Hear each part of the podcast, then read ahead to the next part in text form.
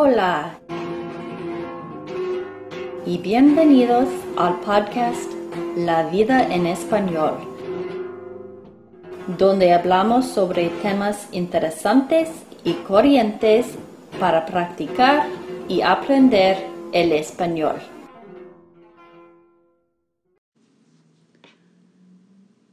Hola, bienvenidos al podcast La vida en español.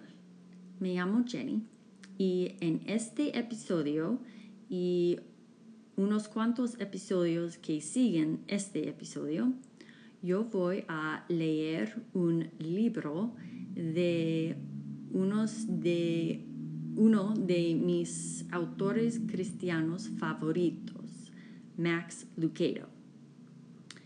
El libro se llama Todo lo que Dios tiene para ti. Ojalá que lo disfruten. Vamos. Encuentra tu singularidad. A uno le dio cinco mil monedas de oro, a otro dos mil y a otro solo mil, a cada uno según su capacidad. Mateo capítulo 25, versículo 15. En este mismo momento, en otra sección del edificio de la iglesia en la que estoy escribiendo, hay niños pequeños que exploran sus herramientas. Puede que a ti y a mí las ah, clases preescolares nos suenen disonantes, pero Dios oye una sinfonía. Un niño de cinco años se sienta ante una mesa llena de pinturas de colores. Rara vez habla. Sus compañeros de clase hace raro que han guardado sus dibujos, pero él contempla el suyo. Los colores le resultan irresistibles. Se maravilla de la paleta de verde calipso, azul marino y púrpura real. Con su obra maestra en las manos, corre hacia mamá y papá, ansioso de mostrarles su Picasso de jardín de infantes. Su hermana, en cambio, se olvida el dibujo ella no quiere perder el viaje de regreso a casa hablando de dibujos. Ella relatará historias de historias. La profesora nos contó un nuevo cuento hoy y no hará falta insistir para que lo cuente. A otro niño le tienen sin cuidado las historias y los dibujos, pero le interesan los otros niños. Él se pasa el día con una expresión que comunica Oigan, escúchame.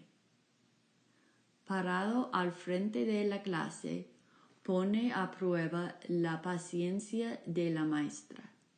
A él le encanta acaparar la atención, despertar reacciones.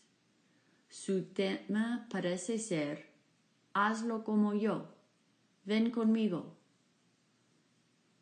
Probemos esto.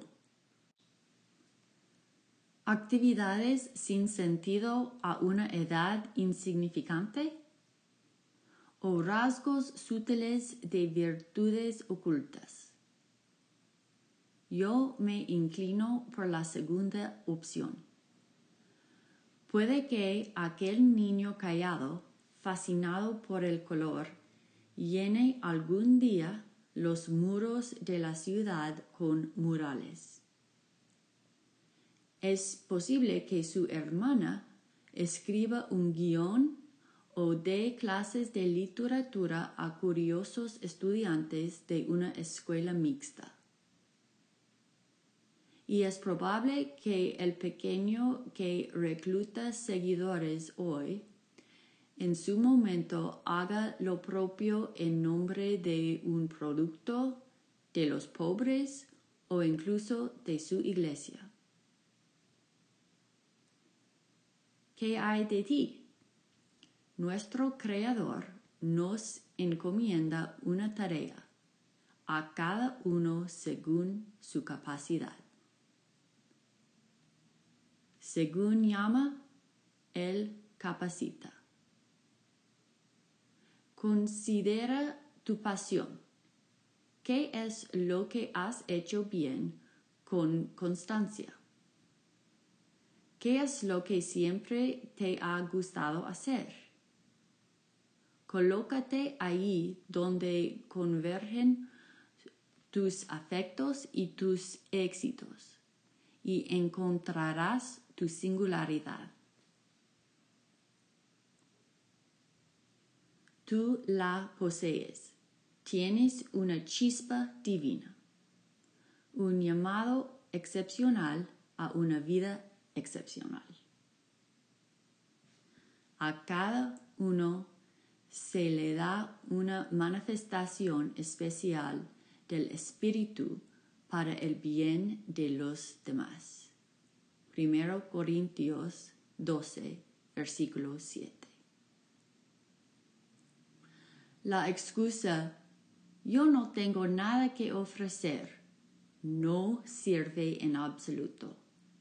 ¿Acaso el apóstol Pablo dijo, el Espíritu nos ha dado a algunos? ¿O el Espíritu nos ha dado a unos cuantos de nosotros? No, el Espíritu nos ha dado a cada uno de nosotros una manifestación especial para el bien de los demás. Basta de autodenigrarnos diciendo yo no puedo hacer nada. Tampoco es sano el extremo opuesto de yo lo tengo que hacer todo. No, no tienes que hacerlo todo. Tú no eres la solución de Dios para la sociedad, sino una solución en la sociedad. Emita a Pablo, que declaró, nos limitaremos al campo que Dios nos ha asignado según su medida. Segundo Corintios 10, versículo 13. Dilucida cuál es el aporte que puedes hacer.